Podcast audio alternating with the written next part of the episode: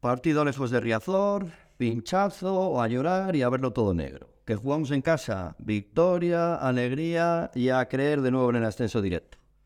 La montaña rusa no para, se repite semana tras semana. Menos mal que el pasado domingo tocó jugar en Riazor, así que ya sabéis lo que ocurrió, vamos, no hay que decirlo.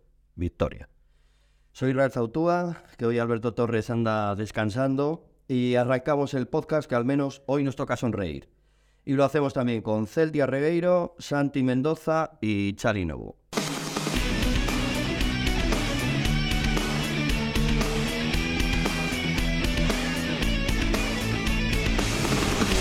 Hola, ¿qué tal? Pues estamos de subidón. Primero por el Fabrit, porque ganó 0-1 en casa del barco y ya es equipo de Segunda Federación. Y después, pues porque el Deport vuelve a meterse de lleno en la pelea por el liderato. Sí, es así. Una semana está, a la siguiente no. Una semana está, a la siguiente no. El sábado empató el Alcorcón, perdió el Castilla, así que el Deport sigue tercero, pero ahora está a dos puntos del equipo alfarero y a uno del filial madridista. Ya llueve menos, Celtia. Sí, la verdad es que es lo que tú dices. Una semana pensamos que solo podemos esperar al playoff, la siguiente volvemos a soñar con, con ser primeros y bueno, y siempre pasa lo mismo. El, cuando queremos en el descenso directo es porque el Depor ha jugado y ha ganado el Riazor. Cuando nos tenemos que conformar con los puestos de promoción es cuando vamos fuera. A ver si esta, este fin de semana cambia la dinámica. Digo, en primera parte más discreta, pero en la segunda el Depor dio un golpe sobre la mesa gracias a esa conexión entre Quiles y, y Lucas que parece imparable, ¿no, Santi? Sí, son dos jugadores que siempre pueden marcar las diferencias. Quizá ayer Lucas no, no tuvo tampoco su mejor partido, Quiles un poco mejor y eh, con un pequeño chispazo los dos te pueden solucionar el partido en Riazor. Eh, faltaría un poquito más fuera, eh, no va a estar Lucas, pero, pero veremos qué sucede. Eh, Chari, ¿cómo lo viste tú? Eh, la primera parte, perdón, vamos bien. La primera parte, eso, muy flojita, eh, con dos equipos que parecía que tenían intención de que no pasara nada, o no tenían fuerzas para que pasara algo. Y la segunda, me gustó mucho el por primeros 25, 30 minutos, que creo que es el Depor que debería verse fuera. Mandón, sin dejarle el balón al rival, presionando arriba, mordiendo. O sea, bien, otra cosa es después de cada portería, que igual falló alguna oportunidad, cierto que hubo dos palos, pero sí me gustó. Y eso creo que es el, el, el camino que diría Mandaloriano. Este es el camino. Hay que pelear. Es una, es una categoría esta donde como no pelees, jugando fino no llegas a ningún lado. Y encima, bueno, es que tenemos la suerte, claro, de tener esos dos jugadores ahí porque, madre mía, o sea, la, la, la jugada ya la inicia... Sí, sí, la jugada, de aquí, la jugada es una maravilla. ¿Qué pasa? Que también demostró cómo jugó mejor el Depor o cómo jugó mejor el Depor a campo abierto estático. Es cierto que fueron inteligentes, sobre todo después del gol, supieron mover, salvo esos 10 minutos que tuvo el balón supieron mover, mover el balón de lado a lado, conservarlo, posiciones largas, pero donde realmente se vio más peligro se fue a, campo abierto, a la contra, que es como la jugada de, del gol. Y después aprovechando, que yo hablo mucho al Depor, eh, sombrerazo, un reconocimiento a, al criticado, a Cookie. A Cookie Salazar. 15 unos minutos, muy bien, muy bien. En tendencia, eh, estuvo a punto de meter un gol, perdió salió, retuvo el balón, llevó el balón a las esquinas, jugó con los compañeros, estuvo a punto de meter el golazo. Y, Se balón y cuando lo hacen bien, hay que decirlo. Bueno, que de hecho ya ves, fueron todos los compañeros ahí a abrazarle. El propio Cano luego decía en rueda de prensa que, que mmm, bueno, que tenía como que pedir perdón a esos jugadores a los que no les concede tantos minutos y uno de ellos, eh, Cookie Salazar. Es que además es importante desde el punto de vista moral para el jugador y para el punto de vista del equipo que si el jugador va para arriba, tienes digo más. Pues sí. Bueno, y más sobre todo ahora que vamos a Córdoba y no va a estar Lucas. Con lo cual, o él o Svensson, ¿no? ¿Cómo, cómo veis ahí? Esa... Y por las declaraciones de Cano me parece que puede poner a Cookie. Más que nada porque a Svensson ya lo probó de titular contra el Raz y no, no resultó demasiado bien. Entonces yo creo que puede tener su oportunidad Cookie y a ver si va a ser el héroe inesperado de ganar un partido fuera de casa. Sí, a ver, la, dentro de lo malo que, de que perder lo que decía Chari, al final es bueno e importante que jugadores que puede parecer que están más desconectados porque no se han tirado minutos, porque al final Cano tiene un once tipo que poco varían, a no ser que haya sancionados, que se vea que puedan aportar. De hecho, eh, des- desvelaba Cano que Cookie le había dicho cuando él le dijo, "Eh, estás jugando menos, porque bueno, haber ido Lucas, como también jugará menos Svensson, él le dijo, no se preocupe, mister, que yo voy a, voy a pelear para que los que están jugando no se relajen. Y está claro que está entrenando bien, lo está haciendo, porque si no, no sales al campo y haces lo que hizo él en tan poquito tiempo, porque además una de las cosas que se le achacaba al Depor era una mala, mala gestión con los minutos finales. Y ayer, precisamente, gracias en parte a Cookie, el Depor estuvo muy bien al final. Bueno, y es muy importante ahora que lo de, claro, enchufar a todos los jugadores, porque ese fue uno de los errores de la temporada pasada, ¿no? Recordemos que al final todos queríamos ascender directo, hubo que jugar un playoff y de repente llegas a un playoff en el que tienes 11 jugadores y el resto están desconectados. Y aquí recuperas a Zalazar, que nunca sabemos si vamos a necesitar ese playoff. ¿no? Sí, que no sabes, no sabes realmente si lo vas a recuperar, si ahora va a romper, pero bueno, que es importante y sobre todo eh, la psicología, la cabeza del deportista, es que no es necesario que hagas un partido del minuto al 90 eh, fantástico para venirte arriba. Te puedes llegar cinco minutos, puedes llegar 10, puedes llegar media hora. Y ayer, después lo cuento, hubo algo parecido en el partido del Leima. Pues hablamos de ello. Sí, sí, luego vamos a hablar de Neymar y vamos a hablar de los Warriors también. Eh, que- digo, porque dormiste ayer o no, porque Charlie, eh, aparte... Ayer, ayer fue temprano. Ayer fue, Ah, ayer fue temprano. Sí, los de tarde para... Vale. ya no tenían demasiado interés. Vale, porque digo, Charlie es nuestro especialista en baloncesto y un friki de la NBA. Ayer jugaban sus Warriors que ganaron la eliminatoria Sí.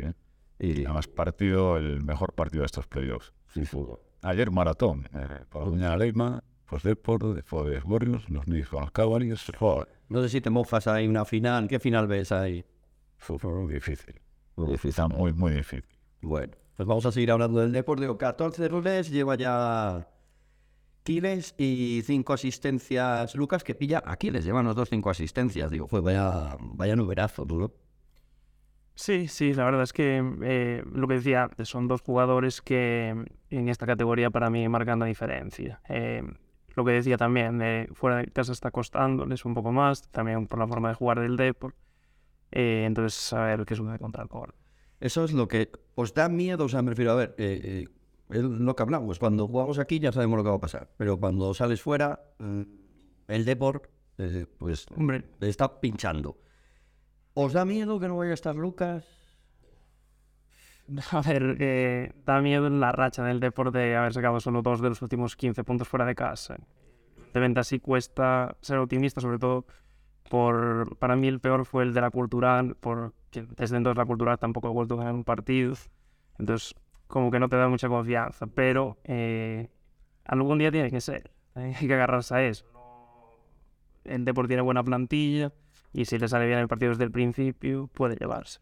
Sí, es igual que se acabó la racha de, del Ceuta, que llevaba 14 jornadas sin perder. ¿Por qué no se va a acabar la racha mala de- del Deportivo a domicilio? Lo que está claro es que los jugadores supongo que se han dado cuenta ya o que es que si no ganas alguno fuera, no vas a ascender de forma directa por mucho ganes lo que te queda en razón. Entonces, sí que creo que fue importante ayer ganar porque a otras veces el Depor había estado a tiro de ponerse más arriba en la tabla porque pinchaba a los de arriba y no había sido capaz. Y ayer fue capaz. Entonces yo no sé si eso va a servir como para espolear al equipo, espero que sí.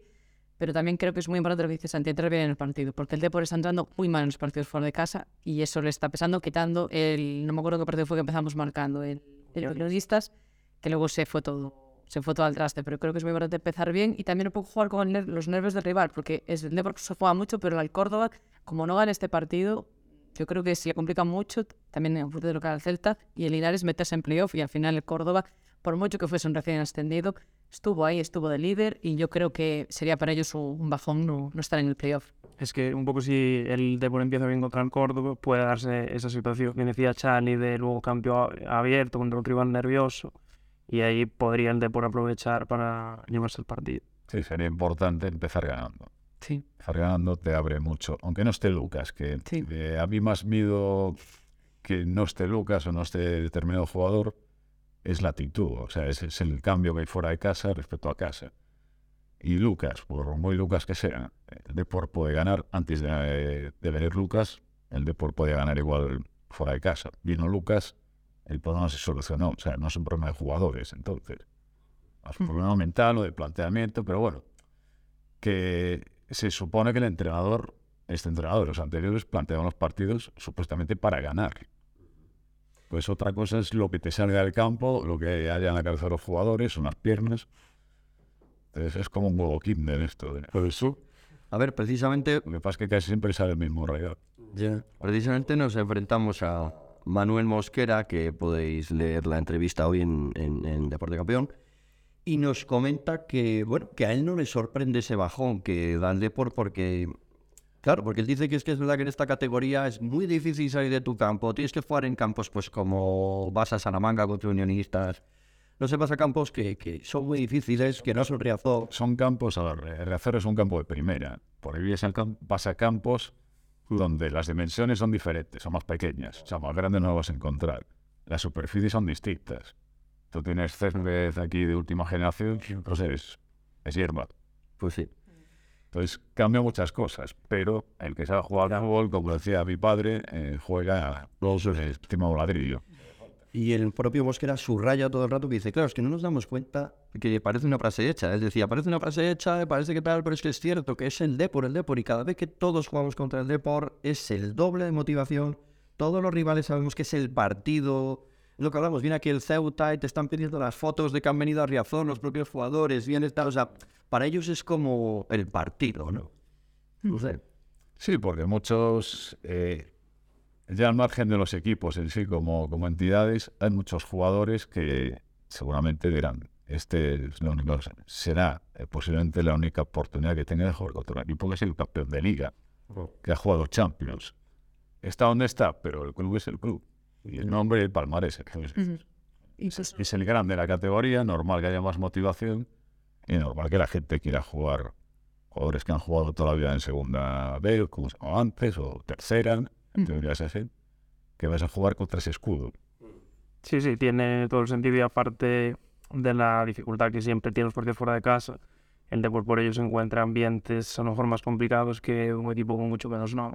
Sí, aparte también la repercusión que supone a nivel mediático para esos equipos, porque por ejemplo yo recuerdo el partido del Sanse aquí en, en Riazor, que Arturo se salió, de hecho Arturo lo acaba fichando el Depor, entonces también es un escaparate para los, para los jugadores de una oportunidad de, de que si le marcas al Depor, pues como que vas a salir, vas a aparecer en un, a lo mejor sales en prensa, a lo mejor sales en un vídeo y, y todo eso al final acaba, acaba también in- influyendo, pero yo coincido lo, lo que decía Chani, pero el deporte tiene que ser dominador en los partidos, tienes que dominar a través del balón. Es verdad que a lo mejor no puedes avasallar a tu rival por el, por, por el campo, por, por muchas circunstancias, pero tienes que tener el balón. Es que el deporte, hay muchos partidos que no, no tiene el balón. Es lo que pasó ayer en la segunda parte, en la primera menor. ¿eh?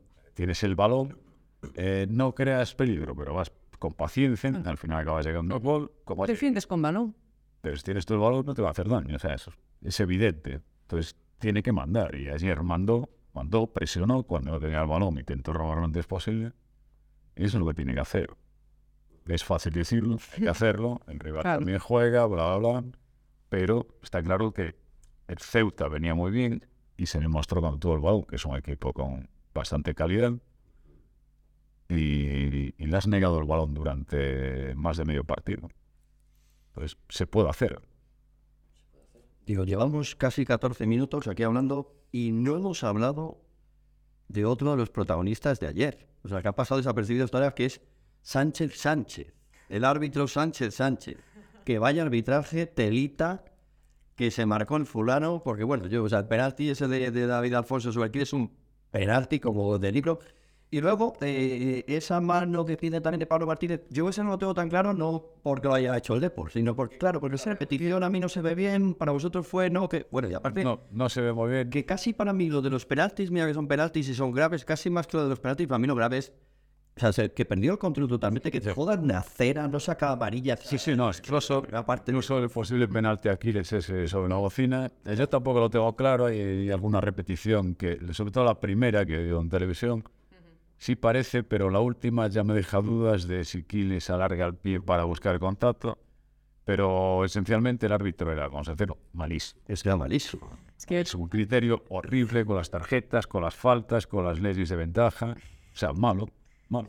que pasaba además una cosa muy curiosa, porque muchas veces los asistentes esperaban a ver lo que decía el árbitro para decir si levantaban o no bandera, o sea, era, era todo muy surrealista, ¿no? Entonces, lo que pasa yo creo que muchas veces en, en Riazor, que lo decía incluso también el, el técnico de, del Ceuta, es que se le sobrepasa a veces el el escenario en los colegiados. Y yo creo que alguno quiere como salir a hombros, ¿no? Como si fuera una plaza, porque es que se coronan. O sea, es un nivel de protagonismo arbitral que no es, no es muy Estoy normal. viendo los arbitrajes a veces por de, de esta temporada, de Riazor a hombros no va a ser. No, no, a hombros, pero a, a collejas puede que sí. De hecho, no Traen Cuando fue el de por fuera, algún campo de por ahí. Por... Sí, sí. A ver, que también puede, puede tener un punto de lógica. Yo lo he comentado con gente que los árbitros, el de por al ser el grande, eh, un árbitro que está intentando medrar en el arbitraje, Mm.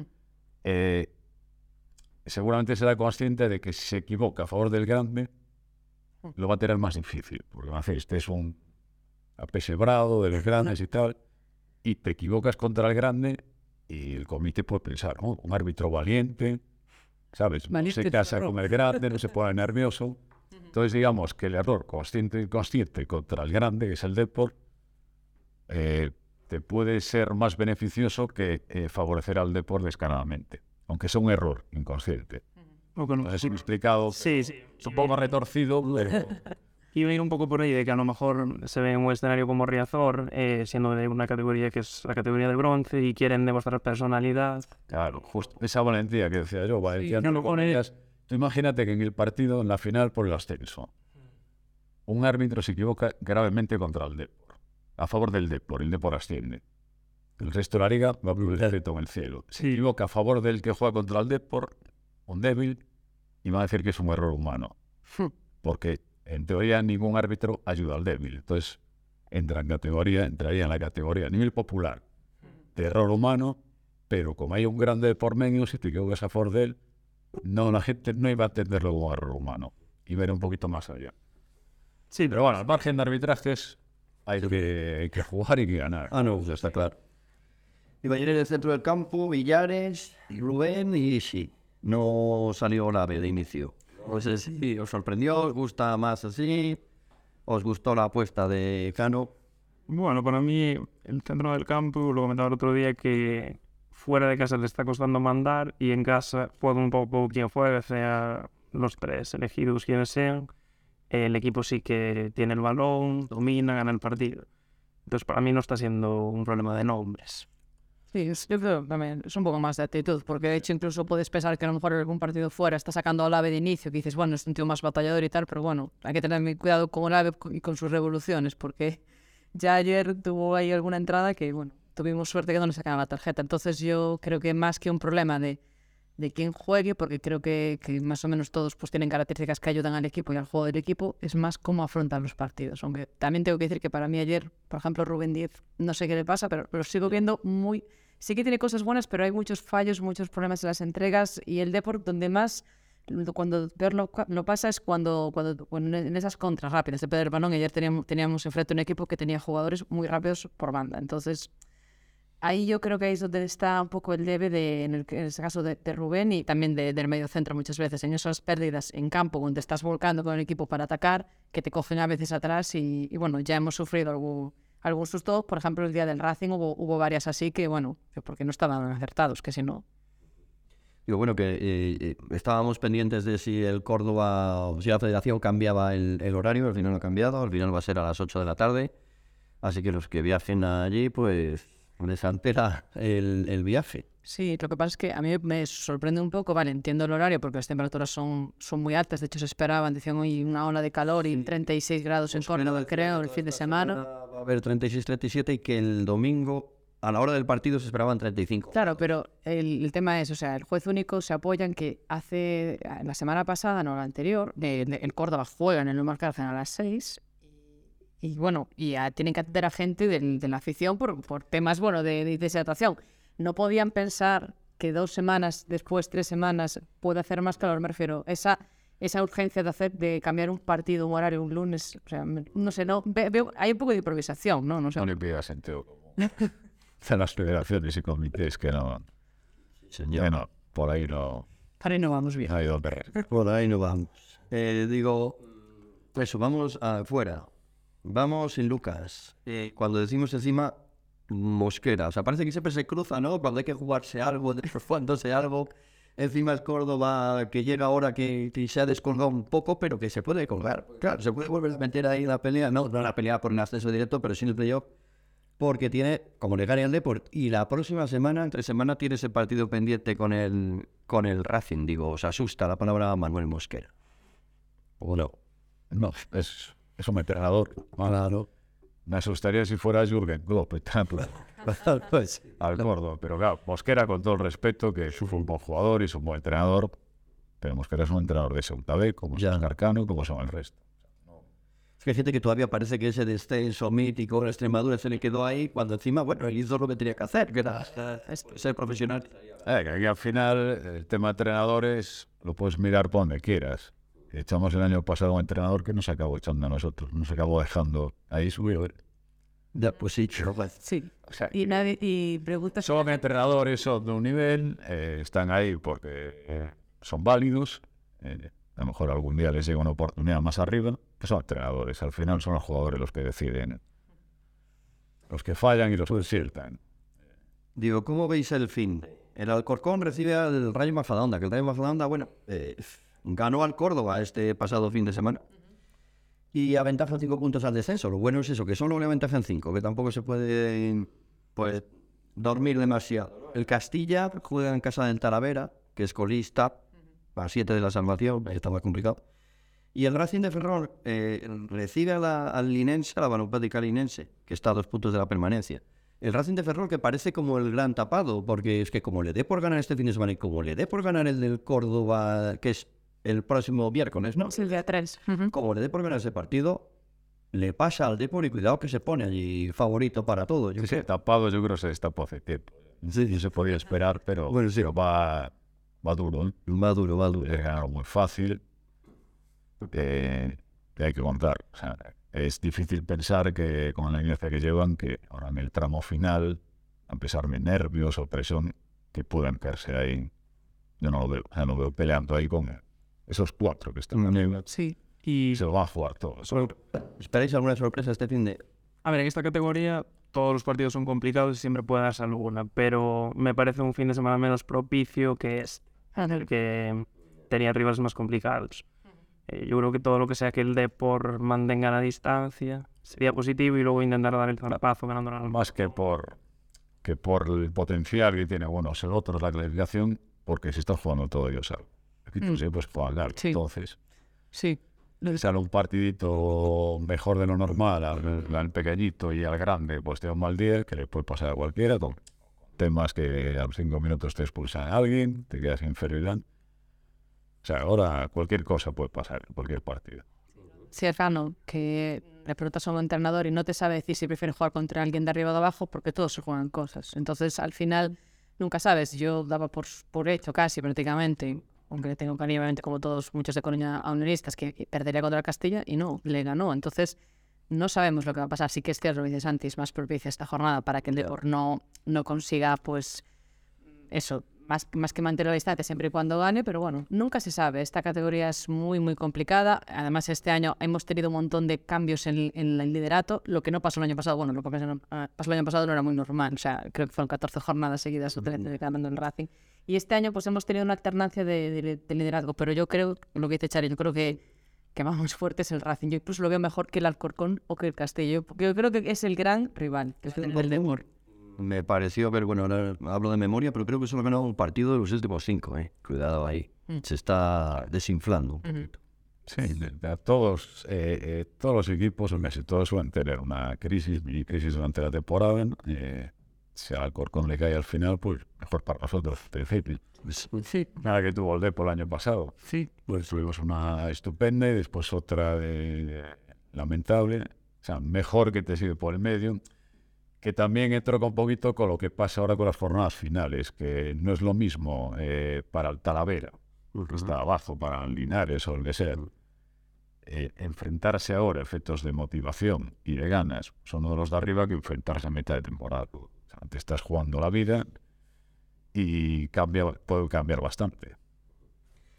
¿Queréis añadir algo o pasamos aquí a hablar del Neymar? Un poco de básquet ahora. Venga, pues hablamos de básquet, que el Leima, victoria en Cantabria y pues un pasito más para tener ese factor cancha, ¿no? En el playoff. Sí, va a ser difícil que se escape, aunque ah, quedan cuatro jornadas y Leima está tercero. Por, que alguien no lo sabe, tercero con dos victorias de ventaja sobre los cuatro siguientes. Eh, segundo, tercero, cuarto y quinto eh, tienen cabeza de serie en playoffs. A ver, el equipo sigue estando muy bien. Eh, ayer ganó un partido que tuvieron gana, prácticamente ganado, tuvieron que reganarlo y lo hicieron. O sea, siguen con esa solidez, es un equipo no se pone nervioso, no eh, titubean momentos puntuales por las causas que sean, pero ahora de verdad está respondiendo muy bien. Y, y la cosa va bien, tiene próximo partido eh, que no es esta semana, es el lunes de la semana que viene, Todo ok. para que no esté enterado también, contra Albacete, que Albacete le hizo un favor este fin de semana ganando a los estudiantes. Albacete que empezaba el fin de semana como colista. Que, que es pen- ah, bueno, claro, ahora está penúltimo. Contó con Melilla. Ahora tiene una victoria sobre Melilla. Albacete, que es capaz de ganar a Estudiantes, que en la jornada anterior es capaz de perder con Irauji, que también está en descenso, y hace tres jornadas es capaz de ganar en Burgos, que es uno de los cuatro que están detrás del Leima. O sea que Pero que ayer que le metió 37 puntazos, un ex del Leima. es Berzaulic, eh, MVP, eh, además con unos, una carta de tiros escandalosa, fueron 14 de, de 15, me parece, en, en tiros de 2, 9 de 9 en, en libres, se fue hasta casi 50 de valoración. Fue MVP de largo. Pero bueno, el Leima, el máximo anotador fue Ato Diani, pero es que tuvo cinco, cinco jugadores por encima de, de la docena en valoración y uno que fue Simeunovic, que era el jugador que iba un poquito más retrasado la plantilla y que cada vez está jugando mejor. Ayer fue el, el más valorado con 23, creo. O sea que tienes a cuatro jugadores por encima de la docena, uno por encima de la veintena, y al final tienes a Bulic que hace 47, de, fueron 47 de valoración. De Cantabria, de 47, de 70 y algo. Y el Lema llegó casi a 100 no necesito, o sea, fue un equipo coral, cada vez más coral, se me incorporando jugadores. Y cuando la cosa se complicó en el tramo final, apareció el que va más retrasado, pero por motivos obvios, que era Alex Hernández. Lesionado gravemente, volvió en febrero, febrero-marzo. Y todavía no está a punto. Y ayer estaba la cosa complicada y quedaban seis, un poquito menos de seis minutos y no había jugado. Epifanio, que es un entrenador fantástico, dijo, pues de perdidos al río. Metió, y en esos cinco minutos y poco, metió cinco puntos, dio cuatro asistencias y se ganó el partido. Y es un poquito lo que te decía antes de Cookie, es un jugador que necesita, necesita minutos, ritmo y confianza. Y esos son partidos que, de cara a playoff, sumas un tío como Alex, que no se va a descubrir ahora, señor que ha jugado en Oro, que ha jugado en Francia, sea, base importante, que estuvo más de un año cascado. Y ahora, pues, si sumas uno más, y si Simeunovic, que era el que iba un poquito más, más flojito, se suma, tienes 11 jugadores de un nivel tremendo. Digo, viendo la temporada, eh, no le ponemos techo, ¿no? Vamos a soñar con lo que sea. A ver, es, es ya creo que ya se ha hablado y la gente es consciente de que si hay una temporada eh, de oro para ascender eh, difícil, es esta. Es esta porque tienes a estudiantes que no consiguió subir la temporada pasada, bajaron dos de, de ACB y vaya dos. Burgos, campeón dos veces de la Champions de la FIBA, recientemente. Andorra, que Andorra perdió en casa esta semana con Almansa, que iba por abajo, primera derrota en casa, y ahora se le acerca Palencia a dos partidos. Se daba prácticamente por ascendiendo a Andorra directo y se vuelve a liar la cosa. Valencia, por cierto, que debe venir aquí. También. Y bueno, el calendario restante tiene un poquito de todo. Tienes apariencia aquí, pero en general de los cuatro partidos hay tres que son eh, entre asequibles y muy asequibles. Hay enfrentamientos cruzados, con lo cual algunos se van a descartar esos enfrentamientos. El tercer puesto está, está muy cerca. Y que además, eh, si tú sigues ganando hasta la última jornada, que va a Burgos, puedes llegar a Burgos incluso y elegir rival, seguramente. Pues ojalá se llegue en esa circunstancia. Vamos ahora a hablar de otra alegría también, Del hogar, del bar, que nos dio otra alegría. Sí, sí, Luar se queda, las cuentas son sencillas, le quedan dos partidos y le llega un punto. Y ya está metido en fase de ascenso. Y es, o sea, Luar es especialmente, digamos, bonito, ¿no? por el tema de, de la triste pérdida de- del entrenador. Pero bueno, ahí están, nos han venido abajo y meterse en la fase de ascenso y ser posible ascender o hacerlo bien es el mejor homenaje que puedan hacer. Creo que los jugadores lo tienen en la cabeza también y eso que te puede, pierdes al entrenador, la cabeza te, te puede ir por mil sitios. Eh, tienes un entrenador que sí, es el, el Jacobo, el, el ayudante de, de Pablo, que más o menos se supone que es de las mismas ideas, pero claro, no es lo mismo. Y bueno, ahí están. Tiene, tiene un partido complicado. Esta semana no juegan. No juegan hasta 6 de mayo, creo que es. Y tiene una salida complicada porque juegan contra el cuarto, le llevan 5 puntos. Que recordar que el balonmano son 2 puntos todavía. Entonces lleva a Lalín, que está segundo, te- perdón, eh, tercero, el segundo está el hogar, le lleva 4 puntos. Y 5 al Ingenio Canario, que es a donde va. Es un partido que puede perder perfectamente porque en último, en casa lo jugaría con lavadores, que es penúltimo. Entonces, o sea, que pinta pues una.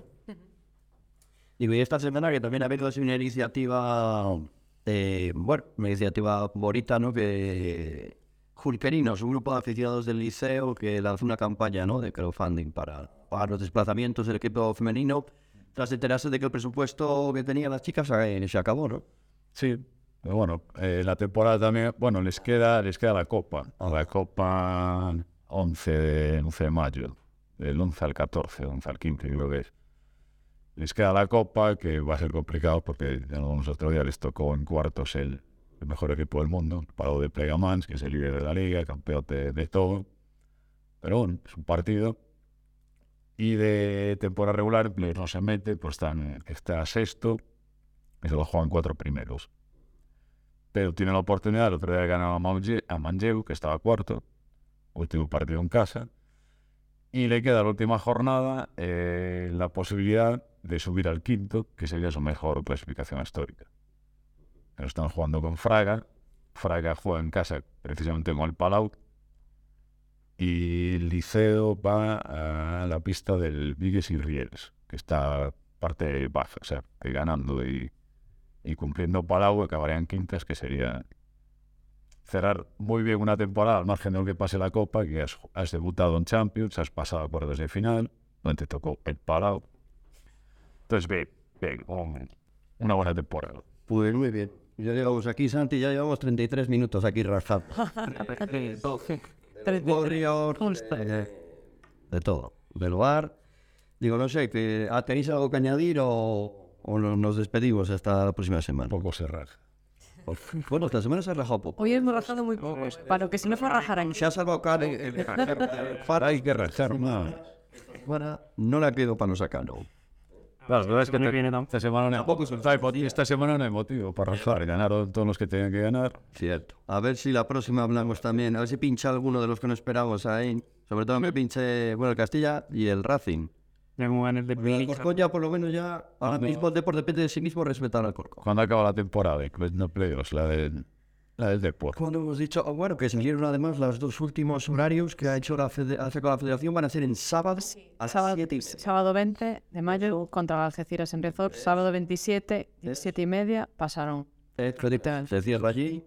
Por curarnos un poquito en salud, a ver si seguimos sin rajar hasta el, Eso. hasta el 21 de mayo. Y a ver si ese Buena. 27 de mayo en Pasarón estamos todos ahí celebrando el ascenso a segunda.